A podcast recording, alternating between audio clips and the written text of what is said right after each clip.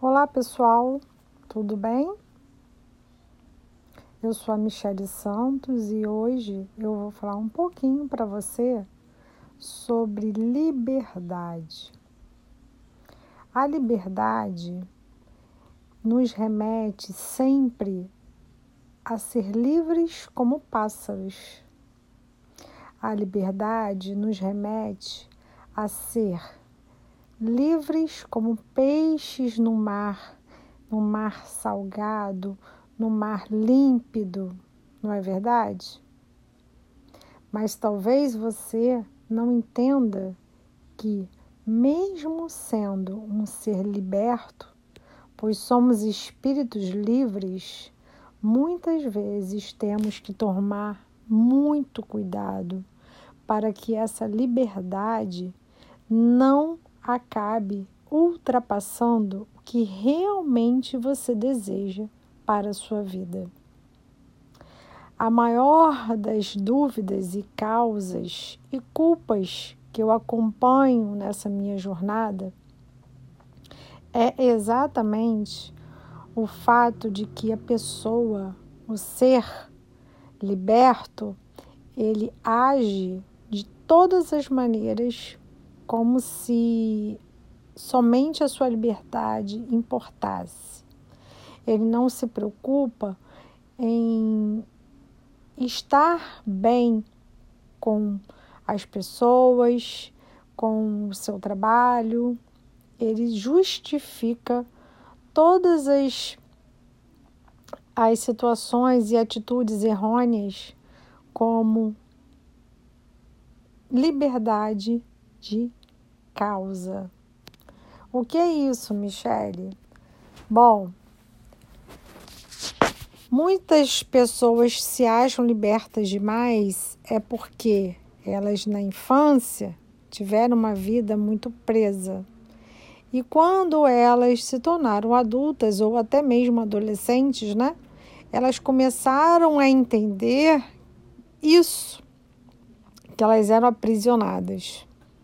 Mas quando a gente para para pensar que a liberdade sai às vezes muito cara, porque você tem que abandonar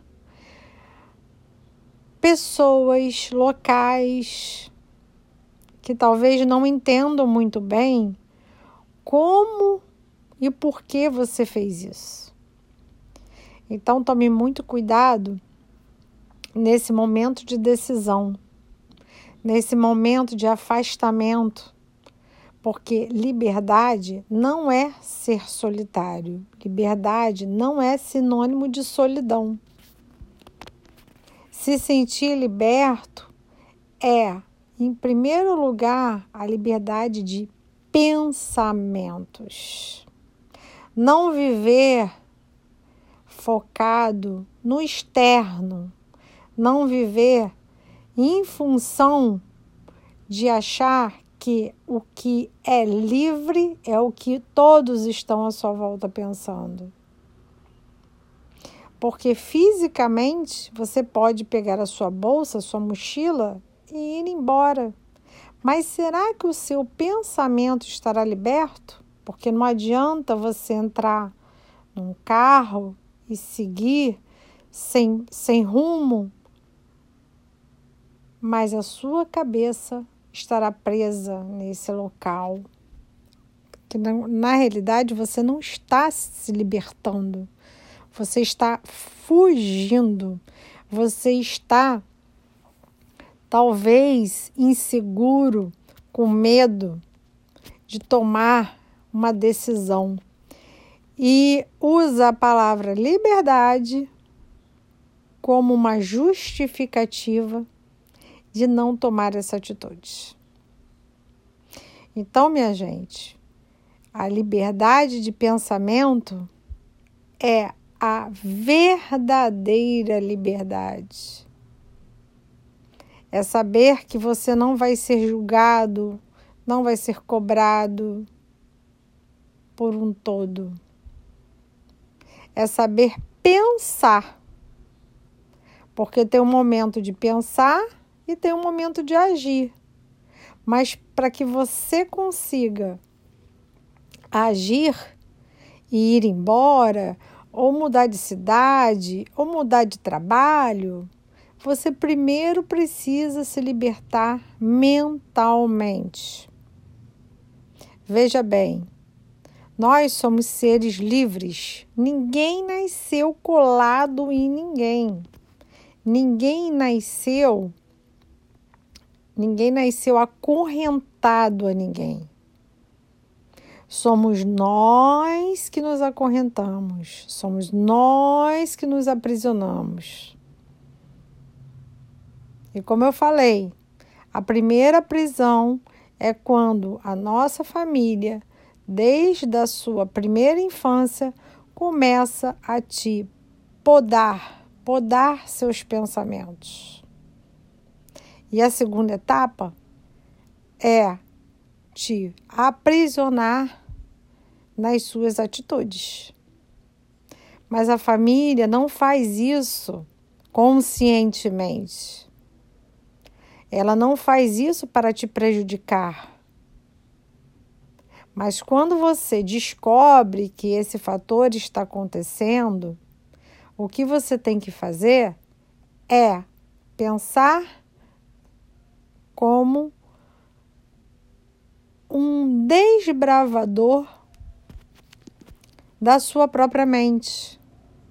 Pensar em ir a caminhos e enfrentar correntezas, maremotos, tempestades.